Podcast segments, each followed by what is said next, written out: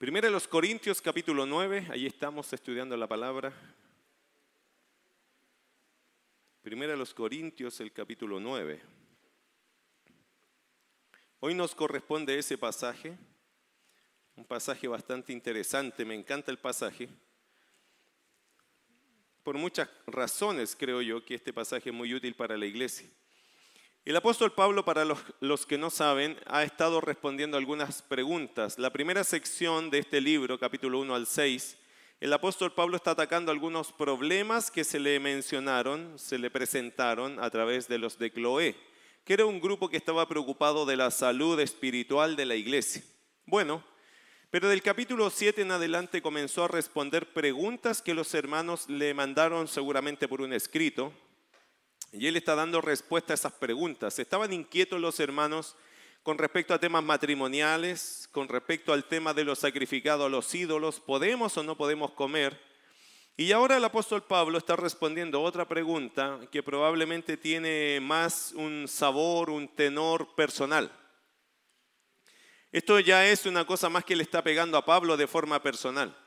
Quiero leerle allá el versículo 1 en adelante. No soy apóstol, no soy libre, no he visto a Jesús el Señor nuestro. No soy vosotros mi obra en el Señor. Si para otros no soy apóstol, para vosotros ciertamente lo soy. Porque el sello de mi apostolado soy vosotros en el Señor. Contra los que me acusan, esta es mi defensa. ¿Acaso no tenemos derecho de comer y beber? ¿No tenemos derecho de traer con nosotros una hermana por mujer, como también los otros apóstoles? Y los hermanos del Señor y Cefas? ¿O solo yo y Bernabé no tenemos derecho de no trabajar? ¿Quién fue jamás soldado a sus propias expensas?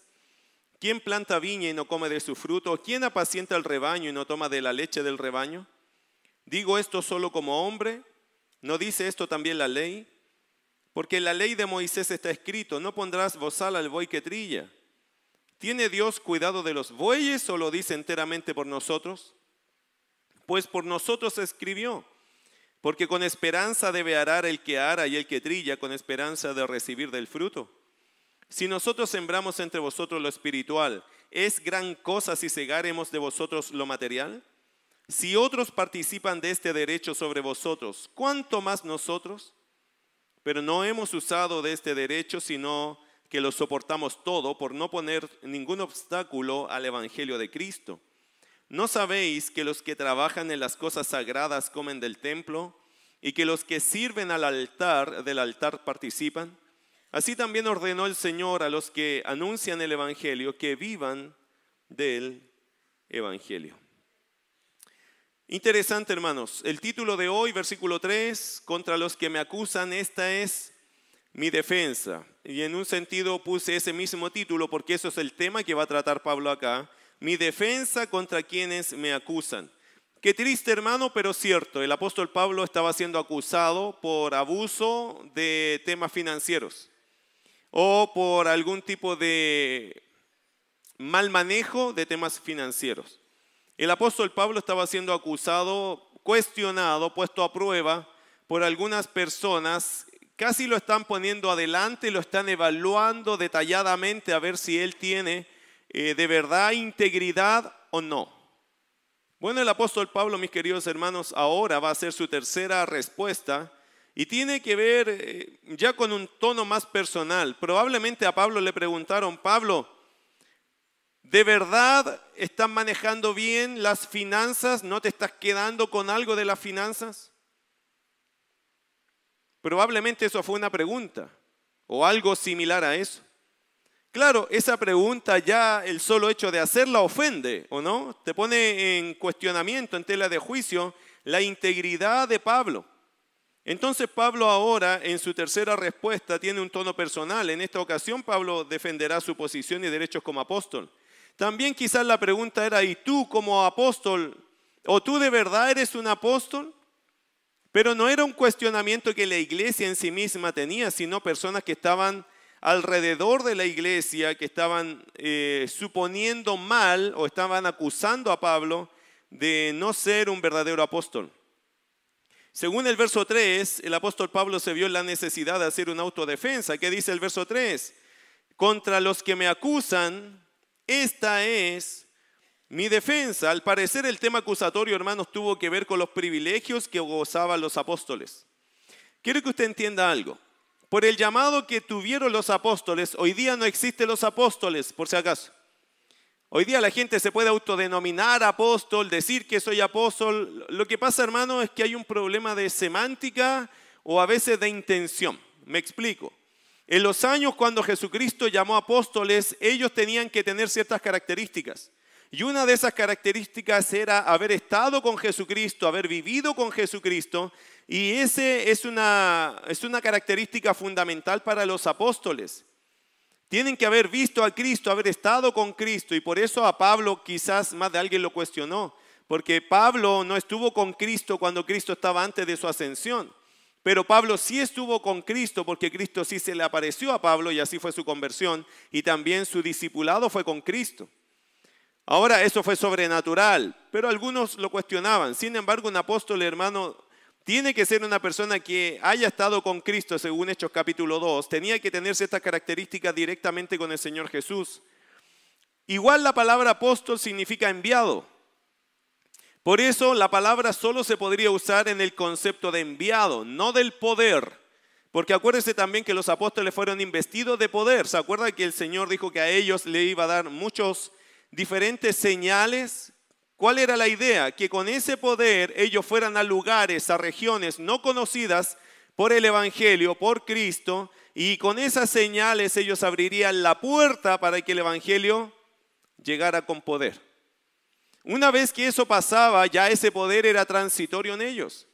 Nunca los apóstoles pareciera, hermano, que tuvieran ese poder permanentemente. De hecho, el apóstol Pablo, que tenía ese don de sanidad, después en el tiempo ya no lo tuvo. Y usted lo puede recorrer que dejó a Epafrodito, que casi se murió Epafrodito y Pablo no lo pudo sanar. ¿Por qué? Porque esos dones, esos regalos, esas señales eran de carácter transitorio. Una vez que ya la señal, que el Evangelio ya entraba, la señal desaparecía. De forma gradual, eso ya no era necesario porque la verdad ya entró. Y hermano, eso pasa, creo yo, mi opinión personal, eso va pasando en todo el mundo. Hay lugares donde Cristo no es conocido. Y creo que en ese lugar Dios manifiesta muchas señales para que la gente pueda pensar, aquí hay algo de Dios. Pero una vez que entra el Evangelio allí y el Evangelio ya se hace conocido, la palabra de Dios ya es enseñada, se acaba este tipo de manifestaciones. No es que mueren, porque Dios siempre hace milagros, pero ya no es como fue desde el principio ya no es tan potente y muchas personas con la melancolía de ese poder viven haciendo campañas de sanidad, de milagros, pero es que eso, hermano, en su momento sí funcionó. Y después ya no. Porque una vez que las señales ya cumplieron su función, ya eso termina. Y yo entiendo que hay gente que le encantaría. ¿A quién no le gustaría tener el don de sanidad, siendo honesto? ¿A usted le gustaría tener el don de sanidad? Yo ando con un lumbago, hermano, de cinco días. Me encantaría ponerme las manos y decir, chazam, y que esto se acabara. Bueno, quizás no sería el nombre que tendría que invocar, ¿cierto?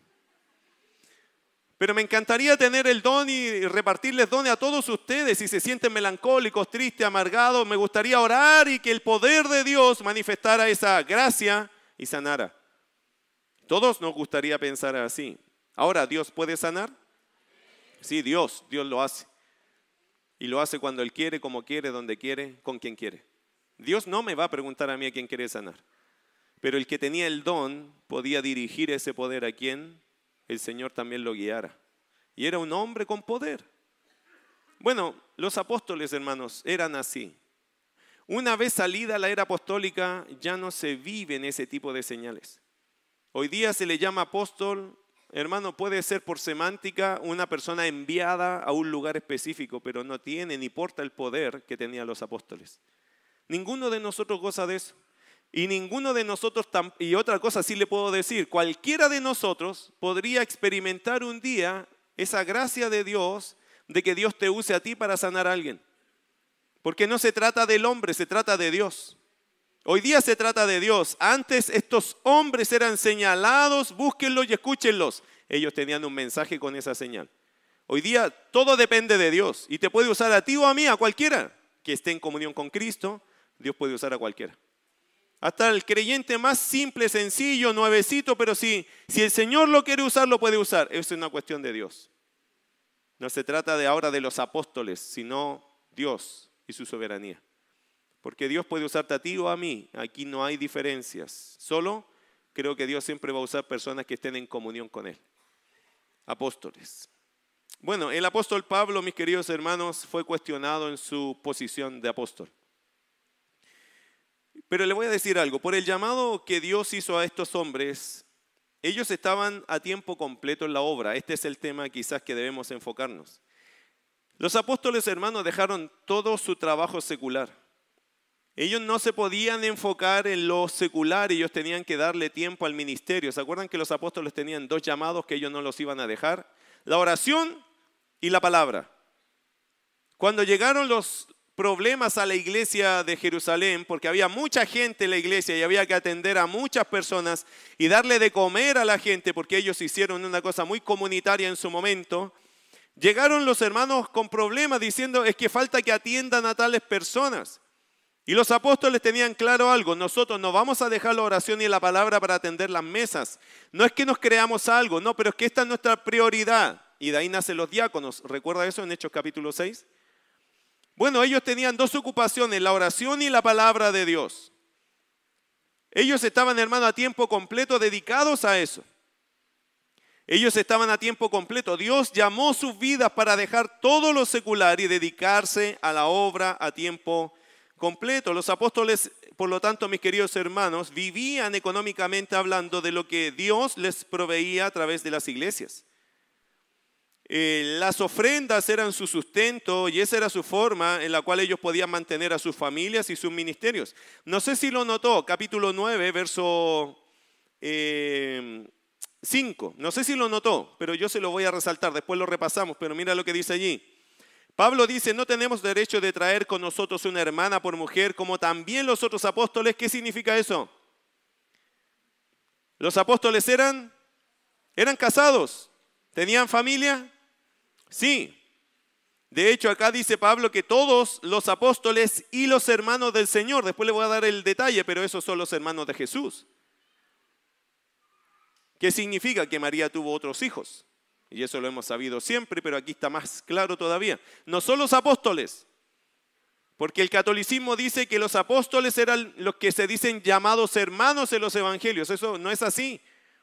Hay apóstoles que son hermanos de fe y hay hermanos que son hermanos de sangre. Y esos hermanos son los que se mencionan acá. Y de hecho en Hechos capítulo 1 también los mencionan. Hermanos de Jesús de sangre. Nosotros diríamos medios hermanos, ¿cierto? Porque Jesús es de María, del Espíritu Santo. Que Dios usó a María para esta obra milagrosa. Bueno, el asunto está en qué? En que los apóstoles hermanos por estar a tiempo completo necesitaban un sustento. Y esta era la forma que ellos sustentaban su familia para dedicarse al ministerio a lo que Dios los ha llamado. Esto obviamente en las manos equivocadas, hermano, provocaba, provocó abusos por parte de falsos apóstoles. De hecho, vaya a 2 Corintios 11.3, rápidamente a mirar un pasaje allí. Claro, se podía dar que Dios estaba levantando a personas para vivir a tiempo completo de la iglesia, del sustento de la iglesia. Pero obviamente en manos equivocadas, esa misma gracia eh, podía ser mal usada por falsos apóstoles, por personas que querían abusar de los, hermanos, de las iglesias, de los creyentes en general. Mire 2 Corintios 11:3. Pero temo que como la serpiente con su astucia engañó a Eva, vuestros sentidos sean de alguna manera extraviados de la sincera fidelidad a Cristo. Verso 4. Porque si viene alguno predicando a otro Jesús, escucha eso, que el que os hemos predicado, o si recibís otro espíritu que el que habéis recibido, u otro evangelio que el que habéis aceptado bien, lo toleráis. Y pienso que en nada he sido inferior a aquellos grandes apóstoles. El apóstol Pablo aquí usando un sarcasmo, ironía tremenda, bien notorio Pablo dice, ustedes le dan a esos grandes apóstoles que en realidad eran falsos. Pero ustedes los toleran a ellos y ellos les piden todo a ustedes y ustedes se lo dan a ellos y ellos son falsos. Versículo 11 de este mismo pasaje. ¿Por qué, dice Pablo, por qué me niego todo? Porque no os amo. Dios lo sabe. Versículo 13. Porque estos son falsos apóstoles, obreros fraudulentos que se disfrazan como apóstoles de Cristo. Así que mis queridos hermanos, esta gracia de ser sustentado, de ser llamado a tiempo completo, de servir al Señor, esa es una gracia que Dios hace, por supuesto, pero en las manos equivocadas se ha prestado para abuso, para sustentar y mantener gente que nunca está en la obra y que de verdad ni siquiera enseñan la palabra de forma verdadera. ¿Eso pasa hoy día? Bueno, es cuestión de que usted levante la vista y usted se va a dar cuenta que hay una gama de personas que solo se aprovechan de la fe. Le llaman el negocio de la fe, porque la fe es un negocio. ¿En qué sentido? No cuesta nada y te pueden dar todo. Y eso es una cosa que pasa hasta el día de hoy y pasó en el tiempo de Pablo, pero gente estaba poniendo esos focos de duda en el apóstol Pablo. Y ahí es donde Pablo dice, necesito defenderme. Ahora, yo pienso, mis queridos hermanos, que Pablo no se estaba defendiendo solo por guardar su nombre, no. Yo pienso que Pablo va más allá. En mi opinión personal, creo que Pablo busca primero proteger la imagen correcta y la autoridad, primero, de quienes hacen el ministerio o del ministerio un servicio noble. Yo creo que Pablo sí está defendiéndose, pero creo que más que defendiéndose a él, está defendiendo todo lo que representa un ministerio bíblico, de hombres que de verdad son nobles en la causa. Yo creo que Pablo está protegiendo su imagen, sí, pero también limpiando la imagen de muchos que sí hacen la obra de Dios de forma correcta. Usted sabe que cuando dicen, oye, ese es un pastor, la gente piensa dos cosas de los pastores. Un hombre de Dios o un sinvergüenza. Así nos toca vivir a nosotros. Por eso a veces cuando estamos por allí en la calle, ya, hola pastor, la gente mira y uno siente la mirada de la gente diciendo, este es un hombre de Dios. Mm, arránquense de este porque este es un sinvergüenza. Un aprovechador y anda a saber qué más piensa la gente. Bueno, yo pienso, mis queridos hermanos, que Pablo aquí sí está defendiendo su persona, pero creo que a través de eso está diciendo, pero hay que levantar y limpiar la imagen de los que hacen un trabajo bíblico, de los que hacen un trabajo noble para la gloria de Dios. Es verdad, en este rubro, en este oficio, en este llamado, hay de todo, pero hay malo, también hay buenos. Hay hombres de Dios, hermanos, que de verdad son hombres de Dios y que no han velado por llenarse los bolsillos, sino por hacer crecer la obra. Pero también se tiene que entender eso en el buen sentido de lo que significa lo económico para aquel que trabaja para que usted crezca en la fe. Y se va a explicar acá. Ahora, eso es lo primero que creo que Pablo está haciendo, limpiando un poco la imagen de los que noblemente están haciendo esto porque Dios los llamó. Y otra cosa Creo que Pablo también está cuidando la estima bíblica que la iglesia debe tener de todos aquellos que Dios había levantado, que estaba levantando y que sin duda va a seguir levantando para que se dediquen a tiempo completo a la obra de Dios. Usted sabe que hay pastores incluso y hay gente que piensa, no, los pastores no deberían estar a tiempo completo, deberían dedicarse a trabajar y hacer en la iglesia.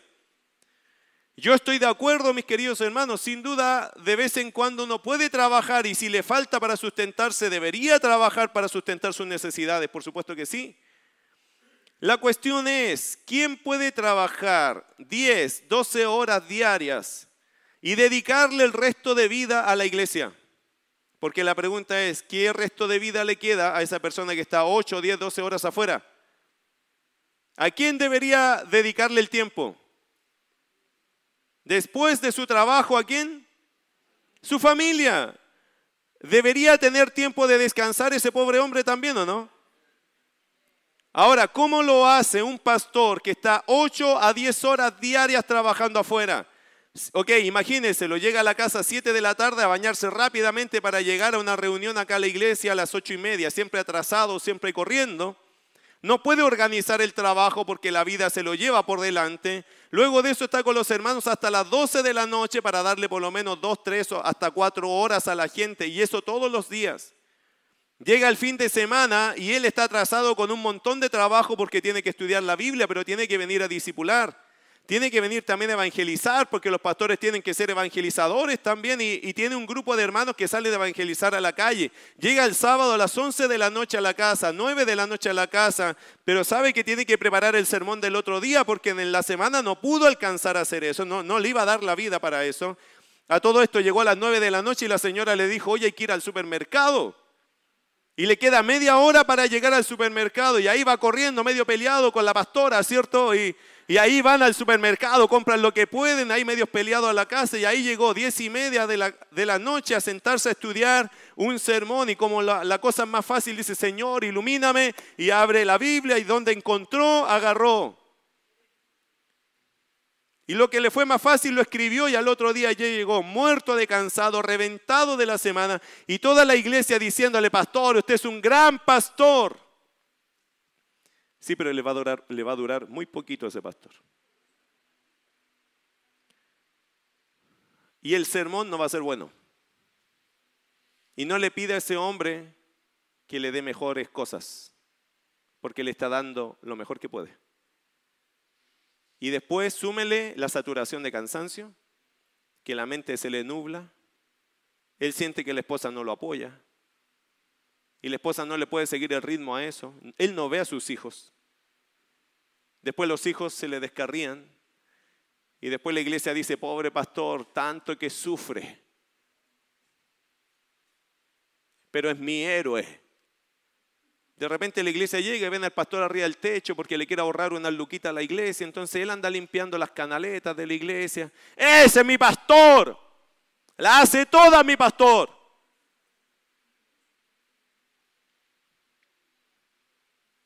Debería darle vergüenza a esa iglesia pensar así. ¿Cuántos pastores han mandado techo abajo, hermano, por andar ahorrándole unas luquitas a la iglesia? Los pastores, hermanos, son gente que le gusta servir. Se llaman siervos de Dios. Nos gusta hacer de todo. Y a veces la iglesia, ese es mi pastor porque anda metido en todo, hermano, lo están haciendo pedazos. ¿Entiende? Ese pastor está decantando. Eh, un día, hermano, ese pastor va a colapsar, no va a dar más para nada. No va a servir para nada y lo van a tener en un cajón diciendo, mi pastor servía, pero con todo el corazón. Sí, pero ustedes no le dieron su corazón a su pastor. Por eso está en ese cajón. Porque es fácil, hermano, que alguien tire y como tira y tira y no se canse y no se queje, siempre está sonriendo, tira, tira, tira. En algún momento se le van a caer los hombros a ese pastor. Pero muchas iglesias están felices de tener el hombre múltiple, que las hace todas, que está en todo, que no se cansa nunca, que siempre sonriente. Mi querido hermano, ese es el concepto del pastor. ¿Eso es el pastor versus eso es la iglesia? La Biblia dice que somos un cuerpo, ¿o no? ¿Qué significa? Que todos los miembros se mueven, del más chico al más grande, ¿o no? Si usted se hubiese levantado hoy día y este dedo chico no se le moviera, ¿se preocuparía? ¿O pesca un cuchillo y lo corta nomás? Porque no sirve, esta cosa no se mueve. No, ¿cierto? ¿Qué haría usted si ese dedo chico, este dedo pequeño no se le mueve? ¿No estaría pendiente observando? Si hoy día no reacciona, ¿qué hace mañana? Al médico, ¿no? Si es que no a la tarde. Estoy preocupado, doctor, no siento este dedo. Y el doctor le diría, ¿qué se preocupa si le quedan nueve más? ¿Eso le diría al médico? Bueno, si te dice eso, cámbiate de médico.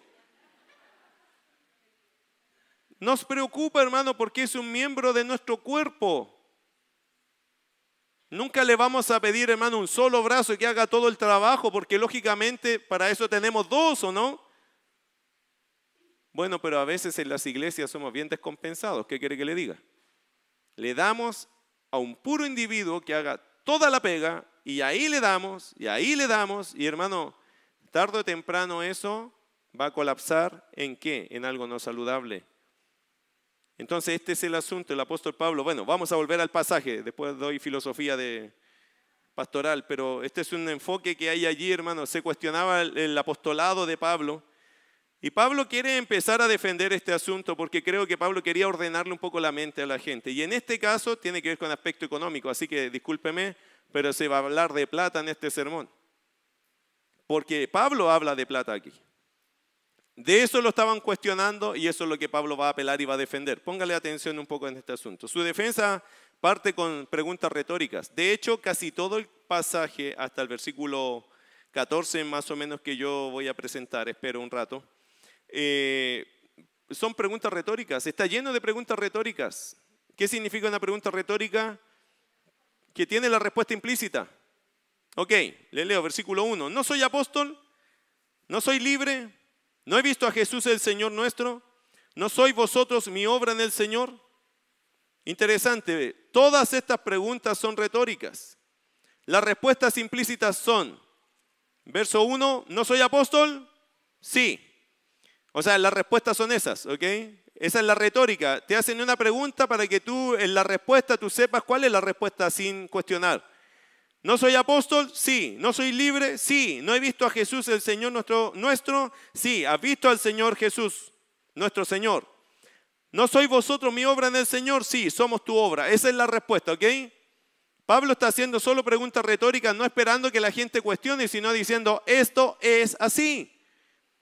Y le pregunta a ellos, ¿esto es así? Obvio, no es ninguna cosa cuestionable. Verso 2. Si para otros no soy apóstol, porque esa es la acusación, para vosotros ciertamente lo soy, porque el sello de mi apostolado soy vosotros en el Señor. Pablo, mis queridos hermanos, como buen maestro, está guiando la mente de sus oyentes a valorar lo que ellos siempre tuvieron claro. Ellos siempre supieron, mis queridos hermanos, acerca de Pablo, porque ellos cuando llegaron al Evangelio, los trajo Pablo al Evangelio. Él los ganó, les predicó el Evangelio, los atrajo al, Señor Jesús. Pablo lo único que está haciendo acá es guiando la mente como buen maestro, la mente de sus alumnos para que entendieran algo. ¿Cierto que soy yo el que los gané para Cristo? Sí, Pablo, sin duda. No fui yo el que estuve trabajando con ustedes todos estos años, este tiempo, me dediqué a ustedes, les enseñé la palabra, ¿no fue el Señor que me usó a mí? Sí, sí, sí, fuiste tú. Pablo hermano no se está gloriando, está buscando hacer un argumento, entiende que la gente vuelva a la cordura, porque parece que la gente se estaba desentendiendo de Pablo como que hubieran otros padres espirituales y Pablo dice, oye, pero ¿quién lo ganó para Cristo a ustedes? ¿No fui yo? ¿No fui yo el que los hice crecer? ¿Se acuerdan cuando estuvimos en discipulado? ¿Se acuerdan quién los hizo crecer? Sí, Pablo, tú. Verso 2. Si para otros no soy apóstol, porque habían personas, hermano, yo creo que aquí gente se metió a la iglesia, gente malintencionada, que empezó a hablar mal de Pablo. Por eso creo que Pablo los atrapa de esta forma. Si para otros, esos otros, ¿quiénes son? Creo, hermanos, que no eran gente de la iglesia. Eran gente que había llegado a la iglesia y que vieron que la iglesia tenía buenos recursos y dijeron, aquí, aquí está la mía. Pero para que sea la mía, tengo que sacar a este Pablo, porque Pablo siempre lo están citando, que Pablo, que Pablo, tengo que sacarlo de la jugada. ¿Cómo lo hago? Cuestionándolo. Como él no está en esta iglesia, tengo libertad de hablar de él y empiezo a sembrarle a la gente cosas negativas en contra de Pablo. Al punto que había gente ya dentro de la iglesia, muy inocente, inocentonta diría yo, que no tiene discernimiento para entender eh, todo, todo con claridad y empezó a aceptar el argumento de estos falsos que estaban afuera, que estaban tirándole el testimonio de Pablo por el suelo. Y ellos empezaron quizás a decir, bueno, es verdad, quizás Pablo no sea tan apóstol como Pedro o como otros. Bueno, verso 2, si para otros no soy apóstol y lo acepto, está bien, dice Pablo, no tienen por qué creerme, quizás ni los conozco. Para vosotros ciertamente lo soy, porque el sello de mi apostolado sois vosotros en el Señor. Contra los que me acusan, esta es mi defensa. El apóstol Pablo se va a defender de qué forma. Mire versículo 4, solo con preguntas, otra vez retóricas. ¿Acaso no tenemos derecho de comer y beber? El apóstol Pablo, hermano, ¿qué está diciendo acá? Bueno, esto siempre en consideración de que ellos trabajaron en aquella obra, iglesia o ministerio. Ellos decían lo siguiente, ¿acaso no tenemos derecho de comer y beber? Ok, nosotros trabajamos para ustedes. ¿Nos ganamos el derecho a tener comida? ¿Qué dirían ustedes? Obvio, si está trabajando en medio nuestro, tiene derecho de comer, ¿cierto? ¿Usted ha tenido alguna vez un maestro en la casa que le va a hacer un techo, que le va a dar pintura a los muros? ¿Sabe? Nosotros incluso por cultura lo entendemos. Va alguien, un maestro, y nos falta el matrimonio que dice, oye, invitémoslo a comer o démosle comida, si está trabajando para nosotros. Le ha tocado que de repente lo han visitado hermanos diciendo, ¿sabe quién le vamos a ayudar a construir, hermano o hermana? ¿Qué sé yo? Nosotros le arreglamos acá. ¿Qué hace? ¿Qué es lo menos que hacemos? Invitarla a comer, ¿no? Yo conozco aquí algunos que apenas llega el maestro parten a comprar Coca-Cola, Fanta y spray y le ponen ahí a, a los hermanos, ¿cierto? Para inflarlos ahí de ánimo, de azúcar, para que le den y no paren. Y después, un ratito más, hermano, ya está listo el almuerzo y como que goza de eso. Pero es que hermano, eso es lo obvio. Aquí dice el pasaje, ¿no? ¿Acaso no tenemos derecho de comer y beber? Implícitamente está diciendo nosotros que hemos trabajado tanto por ustedes, ¿no nos ganamos el derecho a comer? ¿O que nos den de comer? ¿Que nos den de beber? ¿Acaso no nos ganamos ese derecho? Verso 5. No tenemos derecho de traer con nosotros una hermana por mujer, como también los otros apóstoles y los hermanos del Señor y Cefas. Otra pregunta, ¿no tenemos derecho de traer con nosotros una hermana por mujer? Ahora, escuche algo. Pablo dejó claro antes en el capítulo 7 que este no era un tema para él. ¿Se acuerda? No era una necesidad para Pablo. Sin embargo, Pablo planteaba esto como una suposición. Supongamos que yo me quiero casar. ¿Acaso no tengo derecho de casarme porque no tengo el sustento de ustedes, porque ustedes no me quieren dar nada aunque yo trabajo para ustedes? No sería digno, supongamos que el pastor es soltero y encuentra a una novia y se quiere casar con ella, ¿no sería digno que la iglesia siguiera sustentando a ese pastor ya no como un soltero, sino como un casado? Mi querido hermano, estos son los grandes problemas que se tienen en el pastorado. ¿Sabe cuáles son? Tener una familia y tener familia grande. Casi nadie quiere contratar a un pastor con cinco hijos. No, los pastores tienen que tener un hijo nomás si quieren entrar al ministerio. Gracias a Dios nosotros entramos sin hijos, porque entramos recién casados, pero después llegaron los niños. ¿Se puede mantener el mismo sustento de una pareja que está recién casada? ¿Se tiene que mantener ese sustento a pesar de que lleguen los niños? Y eso es lo que iba pasando, pues, hermano. Se mantiene un sustento, se mantiene un sustento y ya tenemos uno, ya tenemos dos y el sustento allí estaba a gotita creciendo. ¿Y qué pasa si el Señor nos hubiese regalado 20 hijos? Ah, no, pastor, váyase de aquí. Usted es un pecador que gasta mucho. ¿Qué pasa si mi esposa o yo hubiésemos sido bastante enfermos? Buen maestro, pero vive enfermo. ¿Qué haría la iglesia? No, pastor, ¿sabe qué? Le vamos a pagar por sermón. Pero usted vaya a vivir y haga sus cuestiones en otro lado. Pero le pagamos por sermón. Interesante lo que algunas iglesias, hermanos, han decidido y definido cosas. Usted, hermano, cuando llega a esta iglesia y nosotros cuando llegamos a esta iglesia, en un sentido nos casamos con esta iglesia, para bien o para mal.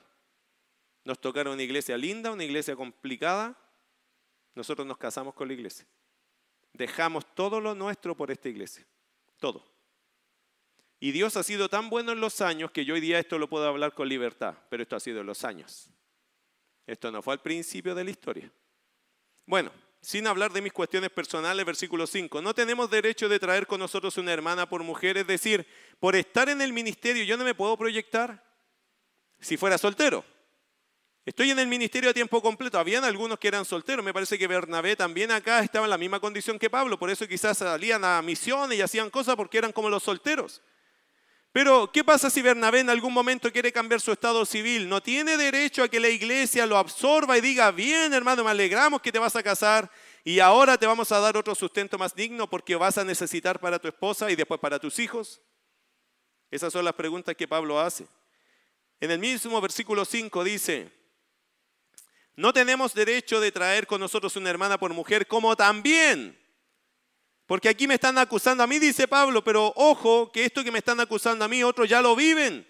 Y le dan el sustento y no cuestionan nada, porque aquí habían otros casados. Todos los apóstoles, dice, o por lo menos la gran mayoría, no sabemos, pero dice como también los otros apóstoles. Los apóstoles eran casados. La pregunta siempre mía es por qué no salen los nombres de las esposas. Bueno, una de las cosas que puede ser, hermano, una es que los mismos apóstoles querían cuidar la vida de ellos. No hacerlo tan público porque usted sabe que los perseguían mucho a ellos. Otra puede ser simple humildad de parte de las mujeres diciendo nosotros no estamos para salir en una lista, nosotros solo queremos servir. Pero no salen los nombres, pero sí sabemos que estos apóstoles tenían esposas. Así que cualquiera que diga, no, los apóstoles nunca se casaron, eso es mentira. De hecho, Pedro era casado. ¿Se acuerda que en el tiempo de Jesús Pedro ya era casado? Siempre se proyecta a Pedro como un hombre viejo de barba, ¿cierto? Y yo creo que Pedro era más joven que Jesús. Yo creo que Pedro tenía, cuando Jesús partió a los 30 años, supongo que Pedro tenía 24, 25 y que Juan tenía 18. Todos los proyectan como más viejos que Jesús y cuando usted ve una película siempre ve a Pedro y a Juan como que los ven viejos. Y de verdad ellos partieron sumamente jóvenes. Jesús tenía 30 años, hermano, cuando partió su ministerio. Probablemente sus discípulos eran de 22, 24, 26. No eran hombres viejos, eran hombres jóvenes. Y Pedro era el más adelantado porque ya tenía suegra. Por eso algunos se imaginan que era un hombre arruinado. No, no, que era un hombre mayor, que era un hombre ya con mucha vida. Y no era así, era un hombre joven pero casado. Eh, ¿Y cuál es el problema de ver un hombre casado joven? Pero Pedro era de los que sí, él se casó y ya tenía su suegra en esos años cuando Jesús lo conoció, pero probablemente era menor que Jesús. Probablemente. Bueno, no sé por qué me fui para allá. E, el asunto es que Pablo dice, no tenemos derecho de casarnos, no tenemos derecho de tomar una hermana, o nos van a cuestionar ese derecho también como apóstoles. ¿Por qué nos cuestionan eso a nosotros? Si todos los demás lo tienen, ¿por qué nosotros somos cuestionados? Y ahí veo yo que había una mala intención. Los cuestionaban por cualquier cosa. Si Pablo se estaba comiendo un helado en la plaza diciendo, mira cómo gasta la plata. A lo mejor era la comida del día, nadie sabía. Y lo podrían cuestionar por cosas. Había mala intención. Versículo 6. O solo yo y Bernabé no tenemos, mira hermano, qué interesante la pregunta, o solo yo y Bernabé no tenemos derecho de no trabajar. Bueno, obviamente hermano, con todo, con un tono muy sarcástico, Pablo plantea su realidad. Pablo y Bernabé eran de los pocos que cubrían sus propios gastos. Usted sabe que Pablo a los corintios nunca les pidió nada. De hecho, el pasaje que yo leí de Nantes, en Hechos, Pablo dice, más bienaventurado dar que recibir. En ese pasaje Pablo dice, cuando a mí me faltó, mis manos me fueron útiles. De hecho, Pablo una cosa, hermano, que nunca les pidió a los corintios es dinero, nunca, nunca a ellos les pidió nada. Interesante, y Pablo con tono muy sarcástico lo plantea de esa forma. Dice, parece que solo Bernabé y yo, cuando nos falta, en vez de que alguien nos dé una ofrenda, tenemos que salir a trabajar más encima aunque trabajamos más que todos los demás con ustedes, ustedes le dan a todos los demás y cuando nos falta a nosotros, nosotros no se preocupe, vamos a ir a trabajar, a conseguir nuestras cosas aparte. La mentalidad de los corintios, hermano, aparte que era triste, era no se veía amor en, los corintios para, para Pablo y Bernabé. Versículo 7. Aquí Pablo sigue defendiendo el punto y sigue con preguntas retóricas. Mira versículo 7, querido hermano. ¿Quién fue jamás soldado a sus propias expensas? ¿Usted ha visto un soldado que anda peleando solo? Solo. ¿Y quién te mandó acá? Bueno, siempre que hay soldados, hay una nación atrás de ellos, ¿o no? Que le pasa la vestimenta, que les pasa las armas, que todo. Pablo dice, ¿quién fue jamás soldado a sus propias expensas? ¿Quién se mantiene solo si es un soldado? No, si a mí me llamaron a ser un soldado, decir a dejar toda mi vida para ser un soldado, Alguien tiene que pagar a este soldado. Alguien tiene que darle de comer a este soldado. Alguien tiene que respaldar al soldado. Si no, ¿cómo va a ser soldado por sí mismo? ¿Quién le va a pasar los bototos, la ropa, el, equipamiento? ¿Quién le va a pasar todo? ¿Quién lo va a sustentar? Si lo dañan el día de mañana, ¿a dónde va a acudir? O sea, Pablo hace una pregunta muy obvia, hermano. ¿Quién fue? Jamás soldado a sus propias expensas. Otra pregunta, ¿quién planta viña y no come de su fruto? ¿Usted alguna vez ha plantado un arbolito frutal? Lo único que estamos esperando, ¿qué cosa es? Los frutos. ¿Y qué hace usted? Usted dice, no, no me los merezco. No, pasa para acá. Quiero probar y si es malo, saco el árbol y pongo otro. O sea, no, un, hermano siempre, ¿quién planta viña y no come de su fruto? Es obvio. Nadie va a tener una viña, se va a dar el trabajo, hermano, cuidar una viña es cuidarla de los bichos, de los pájaros, del clima, cuidarla, darle toda una atención para que cuando venga la uva, ¿qué haría usted? Obvio que la celebración más obvia, ¿cuál es? Sentarse a comer abajo del parrón, ¿no? ¿Alguno de ustedes tuvo parrón alguna? Yo sí, con mi abuela. Qué rico era comer esa uva en el verano. Y que uno salía al patio a sacar, nomás, hermano, toda la tarde uno podía estar comiendo allí. Y al otro día ya salieron otros rebrotes. Qué cosa más maravillosa es. Hoy día lo único que comemos son puras porquerías, nomás que... Pero antes se comía natural, se comía en la parra, hermano. Se sentaba uno ahí, la sombra que daba eso, pero eso alguien lo tuvo que regar, cuidar, proteger, echarle todas las cosas que tenía que echarle para que eso brotara. Pregunta, Pablo dice, ¿quién planta viña? ¿Quién se da ese trabajo y no come de su fruto? Otra pregunta, ¿o quién apacienta el rebaño y no toma de la leche del rebaño? Si usted tuviera ovejas, y esto es muy de campo, obviamente, si usted tiene vacas, tiene ovejas y las vacas dan leche, ¿no tomaría de esa leche? Obvio, hermano, o sea, ¿quién va a cuidar una vaca si no va a disfrutar de la leche, cierto? O la oveja, si tiene lana, bueno, si tiene lana, yo le saco toda la oveja que tenga que ver con la ganancia, el beneficio del trabajo que es, hermano, llevarla a pastar, cuidarla. ¿Usted sabe lo que hay que hacer con una oveja? A la oveja hay que trasquilarla, a la oveja hay que darle de comer, la oveja se ahoga sola, hermano, hay que estar pendiente de la comida. Cuando la saca a pasear, tiene que estarlas mirando para que no se den vuelta, porque se dan vuelta la oveja. Se paran de patas así y si usted no las va a parar, se mueren.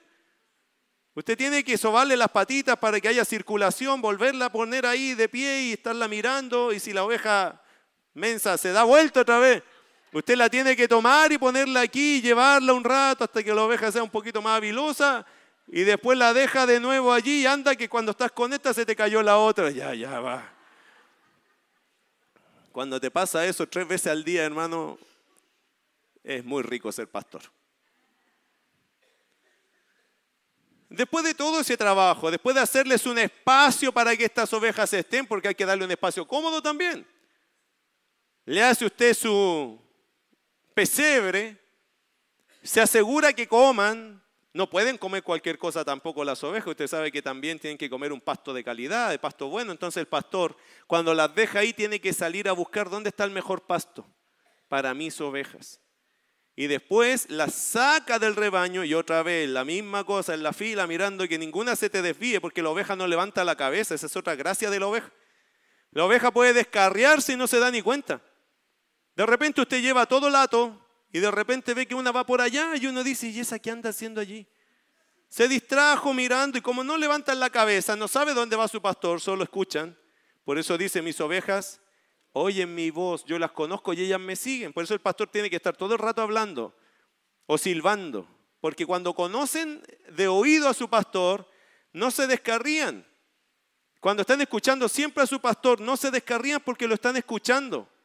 Pero si el pastor pasa cinco minutos en silencio y se da vuelta, puede que haya una oveja por allá. ¿Qué tiene que hacer? Dejar las 99. ¿Cómo deja ese montón de ovejas, hermano? ¿A dónde las deja? Pero la otra, mientras yo hago esto, se me está yendo la otra. Tiene que buscar cómo dejarlas allí y tiene que ir a buscar la que se le perdió. ¿Por qué? Porque esa se va a perder ya, después de todo ese trabajo, ¿no es justo que el pastor tome de la leche de esta oveja? Sí, pues hermano, es lo lógico, ¿o no? ¿Quién haría ese trabajo sin disfrutar de la leche? Lo que está diciendo Pablo. Verso 8, Pablo los lleva a la palabra, ya de ponerle tantos ejemplos campestres, que ya los hermanos lo entendían, espero. Versículo 8 dice Pablo, digo esto solo como hombre, o sea, estoy dándoles argumentos humanos solo ¿No dice esto también la ley? Porque hasta aquí Pablo podría decir estos son argumentos de un apóstol falso, que los quiere convencer, que los quiere embaucar. Y Pablo se previno de eso, leyó la jugada. ¿Y qué dice Pablo? ¿Solo le estoy dando argumentos humanos? ¿No es esto lo que enseña la palabra de Dios? Mira versículo 9, porque en la ley de Moisés está escrito, ¿qué está escrito en la ley? No pondrás bozal. Ahora, vaya a Deuteronomio capítulo 25, rápidamente. Deuteronomio capítulo 25. Muchas personas han pensado que este pasaje está dirigido a animales y de verdad es un principio universal. Si usted lo ve en el versículo, capítulo 25 de Deuteronomio, versículo 2, está hablando de delincuentes. Y en el versículo 3, el castigo del delincuente. En el capítulo, o sea, en el versículo 3, castigo del delincuente, versículo 4, y lo dice lisa y llanamente así, no pondrás bozal al buey cuando trillare y obvio, el pueblo de Israel en ese minuto, ¿qué entendió? Bueno, lo literal, ¿o no? Si usted tiene un buey y está trillando, ¿usted sabe lo que es trillar? Algunos vienen del sur y vienen cargados de cosas del sur, ¿no? Eh, pero el trillar, hermano, es poner el trigo en el suelo, en una era, en un lugar plano, y ponen a un buey dando vueltas. El buey da vueltas, quiebra la espiga y se va soltando el grano. Después, ¿qué se hace? Con una horqueta, le llaman, ya se me está olvidando esas palabras. Bueno, antes me las sabía todas, pero una horqueta y tiran el grano hacia arriba con toda la cuestión, todo toda la paja, todo hacia arriba, el, el viento corre y lo que cae por peso es el grano. Y ese grano se recoge y esa es la comida. De ahí sale la harina, la cebada, el trigo, no sé, depende de qué sea ese trillar. Bueno,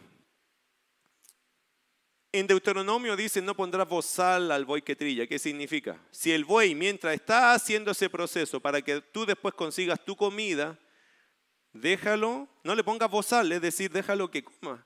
Porque en el proceso le puede dar hambre. Déjalo que coma de lo que está pasando en ese minuto. No lo hagas pasar hambre. Si requiere de agua para el trabajo, no le ponga bozal.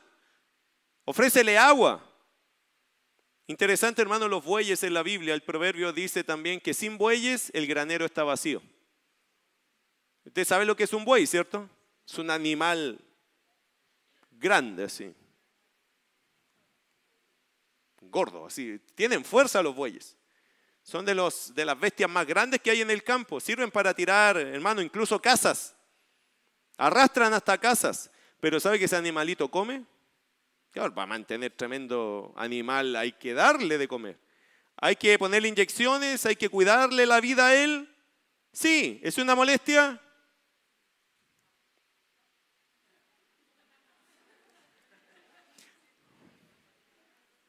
Me, repite la pregunta. ¿Es una molestia tener un buey o no? ¿Es un gasto? Sí, hermano. Yo no tendría un buey. Bueno, ¿para qué también? Pero un buey, hermano, es un animal grande que es peligroso, hay que tenerlo, hay que sacarlo, hay que hacerlo trabajar, hay que mantenerlo, hay que darle comida. Sale caro. Pero le voy a decir algo. Sin buey, el granero está vacío. Es un costo es una necesidad, pero para una ganancia.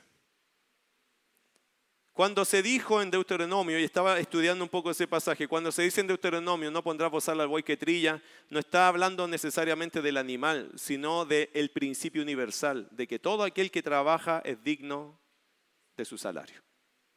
Mire cómo lo dijo Pablo, capítulo 9 de 1 de los Corintios, versículo 9. Porque la ley de Moisés está escrito, no pondrá bozal al buey que trilla. ¿Tiene Dios cuidado de los bueyes o lo dice enteramente por nosotros? Pablo está diciendo, Dios dejó ese versículo para que hablen de bueyes o para que hablen de nosotros los que trabajamos en la obra. Pues, verso 10, por nosotros se escribió. Ah, entonces un principio universal del que el que trabaja, hermano, se merece el fruto de su trabajo. Punto. ¿Usted trabaja? ¿Qué espera a fin de mes?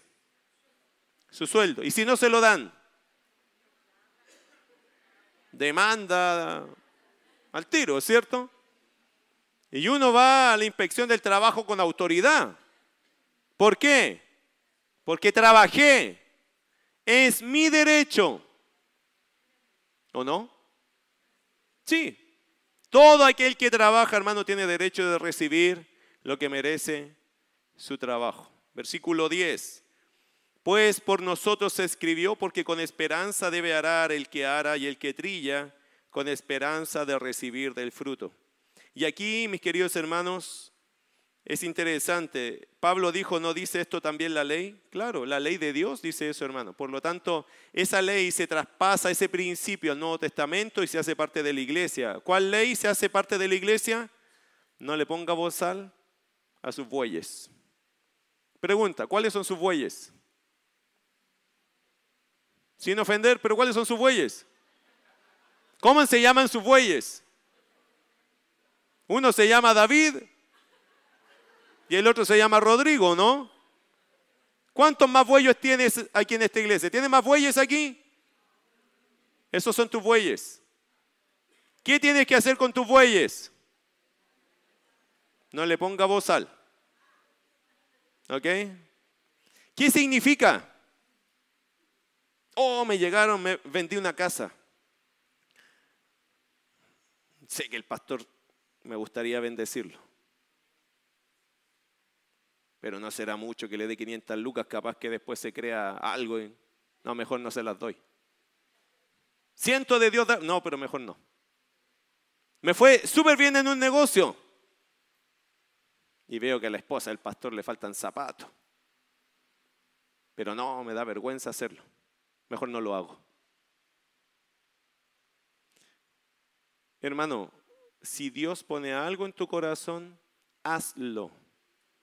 A mí mil veces me han dicho lo siguiente, pastor, lo que usted necesite, cuente conmigo. Nunca voy a decirte nada. Nunca. No es que no te crea, es que yo no te voy a ir a molestar a ti. La última vez que un hermano muy amado de acá me dijo, pastor, por favor, y con lágrimas, y muy sinceramente, pastor, pero lo que usted necesite de mí, cuente con eso. Y yo le dije, hermano querido, nunca te voy a ir a pedir yo nada a ti. ¿Cómo vamos a andar nosotros los pastores pidiéndoles cosas, hermano? Es que tú, hermano, ¿te acuerdas que tú me dijiste? Es que, hermanos, se siente feo para uno. Y les vuelvo a decir lo mismo que le dije yo a este amado hermano. Le dije, hermano querido, vamos a hacer una cosa. Si tú sientes bendecir, si tú crees que Dios está poniendo algo en tu corazón, hágalo. No espere ver necesidades aquí aparentes.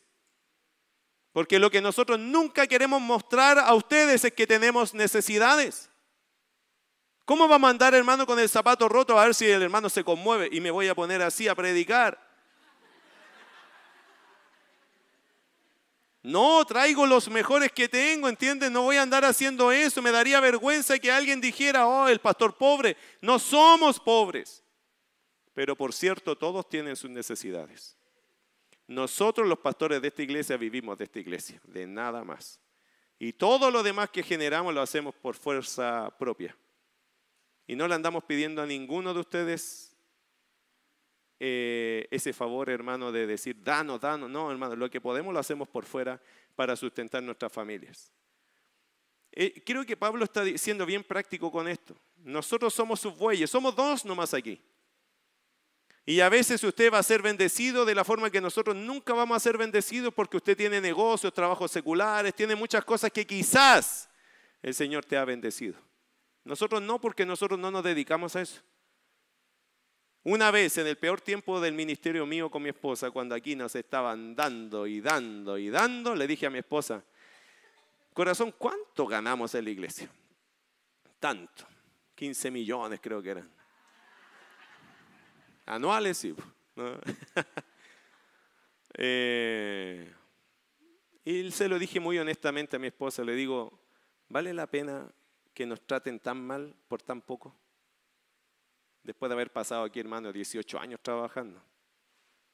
Que nosotros no hemos hecho ningún historial secular por estar aquí. Nosotros no tenemos un historial afuera para decir, ah, me voy a comprar una casa. No, hermano, nosotros no tenemos eso. Si hace poco tenemos contratos. Hemos pasado ya con mi esposa casi 25 años aquí. Cuando nos dieron y nos dieron y nos estaban cuestionando, hermano, porque una vez la iglesia decidió ser una ofrenda linda para nosotros, pescaron esa ofrenda y nos la sacaron en cara hasta que le dieron, hasta que le dio gusto a la gente. Por una ofrenda, hermano, de 20 años de ministerio. Una. Una ofrenda grande que hizo la iglesia para nosotros. Una ofrenda linda, no sé tan grande, pero linda la ofrenda. Y nos cuestionaron un montón por una ofrenda después de 20 años de trabajo. Fue en esos minutos que yo le decía a mi esposa, ¿vale la pena seguir en este cuento por plata? Es que nosotros aquí nunca entramos por plata, hermano. Siempre entramos porque Dios nos llamó. Y se lo hemos demostrado a la gente hasta el día de hoy que esto no es plata, esto es la obra de Dios. Pero por cierto que se necesita el recurso, hermano. Yo le decía a mi esposa, con todo lo que sabemos, con la fuerza que ponemos para las cosas, nosotros esa plata que ganamos acá la triplicábamos, hermano. Nosotros podríamos haber ganado tres veces lo que ganábamos en ese tiempo. Cuando hablé con mi esposa, podríamos haber hecho tres veces esa plata por el esfuerzo que nosotros le ponemos a la vida. Pero nunca hemos querido hacer eso por amor a la obra. Pero en ese tiempo, créame que para mí fue, ¿sabes qué? Si ese es el problema, quédense con sus cosas. No era la iglesia, hermano, eran dos o tres personas, pero vaya que causan daño. Vaya, vaya que desaniman, vaya que avinagran tu vida, porque te hacen creer que son la gente que habla así, de verdad eran dos tres personas. Y qué triste, hermano, porque a los pastores nos pega duro eso, porque nosotros no trabajamos solos. Usted tiene que entender que los sustentos nuestros sustentan a nuestras esposas. O sea, usted tiene toda una familia metida aquí por el mismo sueldo. Pero nadie de ellos se siente obligado porque todos están motivados a servir. Qué triste es cuando gente se levanta a decir, oye, esto y lo otro, y empiezan, hermano, a darnos por los costados. En esos minutos que era mi minuto bajo, que fue la primera vez, creo yo, que evalué seriamente decir, yo saqué cuenta, dije, no, a mí no me conviene estar acá. Porque hago sufrir a mi esposa, a mis hijos. No vale la pena hacerlo sufrir ellos. Yo salgo de este cuento, hermano, y me pongo a trabajar en otra cosa y ese sueldo lo podía haber hecho dos veces, sin problema. Pero yo entiendo una cosa, Dios a mí me llamó al ministerio. Y yo no me iba a salir por dos o tres personajes que querían desanimar a una iglesia. Por eso me quedé. Por amor a la obra, por amor al Señor, por temor al Señor. Y porque con mi esposa lo conversamos y dijimos, ¿vale la pena seguir en esto? A pesar de, vale la pena. Y nosotros nunca, hermano, hemos perseguido la cuestión material, aunque no podemos ignorar, lamentablemente, que lo material se necesita. Como toda la vida, como todas las personas, todo lo necesitan. Por eso cada vez que encuentres a una persona en esta iglesia, por lo menos hablando mal, tráelo a hablar conmigo. Para explicarle cuál es la vida que nosotros llevamos acá. Se vive de muchas imágenes, hermano, pero no, la realidad la sabemos solo nosotros. Creo que el apóstol Pablo en eso quería ser muy sincero también. Pablo dice, o lo dice enteramente por nosotros, pues por nosotros escribió, porque con esperanza debe arar el que ara y el que trilla con esperanza de recibir del fruto. Verso 11. Si nosotros sembramos entre vosotros lo espiritual, ¿es gran cosa si segaremos de vosotros lo material? Eso es pregunta retórica.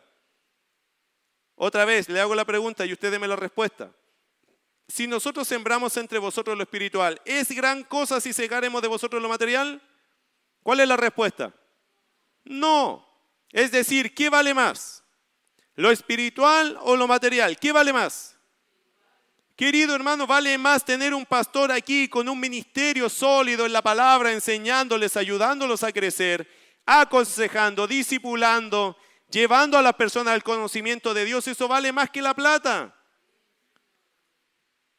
Por lo tanto, en ese aspecto nosotros tenemos que ser equilibrados. Es verdad, no es bueno que los pastores o los líderes de cualquier iglesia se aprovechen de la gente. Por supuesto que no es bueno, pero tampoco es bueno que la gente se aproveche de los pastores.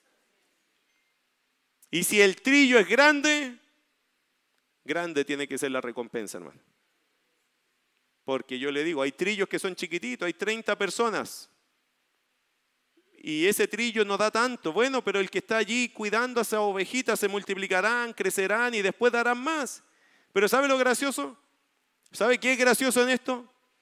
Que uno cuando tenía 60 personas ya se aguantaba, después tenía 100, seguía aguantándose. Y después tenía 150 y tenía que seguir aguantándose. Se supone que a la medida que esto crece, crece la bendición, ¿o no? Porque crece el trabajo. Hermano, hoy día tenemos en nuestra iglesia 240 y vamos para más. ¿Cómo cree usted que los WhatsApp de nosotros se mueven? Esos no paran, hermano. Yo me fui unos días con mi esposa afuera, yo tuve que salirme de... No, no, no quiero atender nada, no quiero. Porque si no, no descanso. Esto es mucho trabajo, hermano, y se mueve todos los días. Y estamos felices. ¿Sí? Nosotros trabajamos felices pero también pedimos de nuestra iglesia, yo no le pido a nadie más, a nuestra iglesia la consideración. Que la conciencia de que si nosotros trabajamos duro, bendice a tus pastores. Los conoce, ¿cierto? Saben que ellos no andan atrás de ustedes por su plata. Ni sabemos ni nos interesa, hermano. Pero aquí están sus pastores. Y ustedes tienen que saber cuidar a sus pastores. Una cosa graciosa que pasa que hay gente de esta iglesia que ofrenda ministerios afuera. Le da a otra gente. Pero aquí están sus pastores. Pero le dan a otros. ¿Cómo, cómo funciona eso? Usted come aquí y ofrenda allá. no, hermano querido. Creo que Pablo eso es lo que está diciendo. Enfóquese. Si nosotros sembramos entre vosotros. Ustedes, la conversa es aquí, ¿cierto? Si nosotros sembramos entre vosotros lo espiritual, es gran cosa que segaremos de vosotros, nosotros, lo material, no es gran cosa. Porque lo material, hermano, y usted lo sabe, no se compara a lo espiritual. No se compara, hermano, dar una ofrenda a vivir y crecer en la fe a tener educación cristiana, a tener visión cristiana, a tener un entorno espiritual, no se compara, de ninguna forma se compara. Quizás alguno lo comparará de ustedes. Cuando crezcan en la fe se van a dar cuenta que lo espiritual vale más que lo material. Usted sabe que lo material, hermanos, se gasta. Es así. Si usted tiene 10 mil pesos hoy día, los va a gastar. Se lo profetizo. Va a salir de aquí si es que no lo gastó aquí se le van a ir, hermano. Porque lo material es tan rápido, pero lo espiritual es lo que queda. Y esa es la bendición que tenemos. Versículo 12, si otros participan de este derecho de sobre vosotros, ¿cuánto más nosotros? O sea, es obvio que Pablo quiere decir, hermano, esta conversa es entre nosotros. Versículo 13 a versículo 12, pero no hemos usado de este derecho, sino que lo soportamos todo por no poner ningún obstáculo al Evangelio de Cristo. Qué interesante, podría comentarle mucho de eso, pero hermano, lo dejo ahí por cuestiones de tiempo. Ah, versículo 13, ¿no sabéis que los que trabajan en las cosas sagradas comen del templo y que los que sirven al altar del altar participan? Usted sabe que esto es un dibujo antiguo testamentario. Los levitas, los sacerdotes, ¿de qué vivían? Por eso el Señor cuando les dice Malaquías, traed vuestras ofrendas al alfolí, ya hay alimento en mi casa. Y probadme, dice esto, dice en esto el Señor, si no abriré las puertas de los cielos para que sobreabunden en ustedes. Pablo, ¿qué, o sea, ¿qué está diciendo Malaquías? ¿Qué está diciendo el profeta? El profeta decía, hermanos, que hay que cuidar de el sustento para que haya levitas, sacerdotes, cantores y todo eso que había en el templo, sin sustento no hay nada. Porque estas personas el Señor las capacitó, las llamó, las preparó y las puso en su templo. Y ahora ese mismo dibujo Pablo lo trae acá, verso 13. No sabéis que los que trabajan en las cosas sagradas, por lo tanto hermano, ¿qué es esto que estamos haciendo? Un trabajo ¿Y de qué forma es? Sagrado. Este tipo de ministerio, hermano, es un trabajo sagrado que Dios nos ha dado. Sagrado, ¿qué significa? Que las personas que están acá adelante, que están pastoreando, deben ser dignas del cargo. Y la dignidad no se la otorga otra persona, ni siquiera la iglesia, se la otorga la palabra. La palabra dice, ¿cierto? Que bueno es, o el que anhela obispado, buena obra desea. Pero el obispo debe ser irreprensible, marido de una sola mujer, y etcétera, etcétera, etcétera, etcétera. Como este ministerio, hermano, es sagrado, no lo puede ocupar cualquiera. Lo tienen que ocupar personas que dignifiquen lo que la palabra de Dios enseña para que nadie critique después el ministerio pastoral por alguien que está haciendo las cosas mal, pero está como pastor. Es un ministerio sagrado, pero otra cosa dice, no sabéis que los que trabajan, hermano, esto es un trabajo. ¿Usted lo entiende bien que estudiar la palabra es un trabajo? Es un trabajo y yo, hermano, siempre les desafío, el que quiera pensar en predicar la palabra, estudia la palabra. ¿Cuánto te va a tomar preparar un sermón así? Algunos dicen, no, yo no podría hacer eso. Me tomaría toda la semana, probablemente. Para lograr un resultado, hermano, y si no has estudiado seriamente la escritura en un seminario o te han adiestrado por años, esto te va a costar un montón. No es que la palabra no se entienda, no hermano, entienda que la palabra usted la puede leer y la entiende. Pero una cosa es entenderla para mí, la otra es exponerla, educar y enseñar. Es un peso grande que Dios nos pone a los que exponemos la escritura. No podemos decir cualquier cosa. Tenemos que decir lo que la palabra dice. ¿Y qué significa? Estudiar las escrituras. Y eso, hermano, no es de una hora a otra hora. Estos son horas invertidas de estudio, de preparación y de cada vez estar estudiando los pasajes. Eso es un trabajo, hermano. Aparte de eso hay que administrar todo esto que usted ve. Hermano, por eso yo digo, yo admiro a los pastores que trabajan secularmente y hacen la obra. Yo no podría. O yo me dedico a trabajar afuera o yo me dedico a trabajar acá adentro. Pero en este nivel que estamos y en el compromiso que nosotros vivimos, yo no podría hacer las dos cosas. Me sentiría muy mal porque sé que aquí no les podría dar nada o muy poquito. Porque sé que secularmente a uno lo extrujan, ¿cierto o no? Usted lo exprimen allá afuera, lo estrujan con tiempo y dale dale. Y, hermano, ¿con qué fuerza llega después a planificar todo esto? Yo no podría, yo admiro a los pastores que hacen esto y que trabajan tiempo y medio, pero sé también que ellos se están dañando mucho. No es humano, hermano, trabajar así. No es humano. Ni los bueyes trabajan así tampoco. Tienen un horario de trabajo y déjalo descansar si no lo quieren matar a ese pobre animal. Versículo 13, ¿no sabéis que los que trabajan en las cosas sagradas comen del templo y que los que sirven al altar del altar participan? Sí, esa es la respuesta. Verso 14, aquí la conclusión.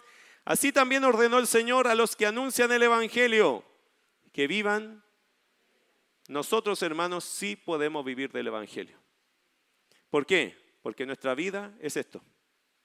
Si Dios te llamó a este ministerio, si Dios te llama al ministerio a tiempo completo, lo lindo es cuando la iglesia lo entiende, lo acepta y lo ve. Y si lo ve, hermano, gócese en apoyar el ministerio. Si no lo ve, bueno, eso es lo triste. Tenemos que luchar porque sí se vea, que sea evidente que Dios nos llamó. Trabajando, predicando, enseñando, dedicándole la vida a nuestros hermanos. Bueno, enseñanzas bíblicas de Pablo, no mías, ¿eh? yo me pongo a predicar acá, pero esto no lo dije yo. Esto lo dijo el Señor a través de Pablo y nosotros lo aprendimos hoy día. ¿Te sirvió? Vamos a orar entonces. Meta cumplida. Si le sirvió, meta cumplida. Quiero que ores por favor allí en tu, en tu lugar.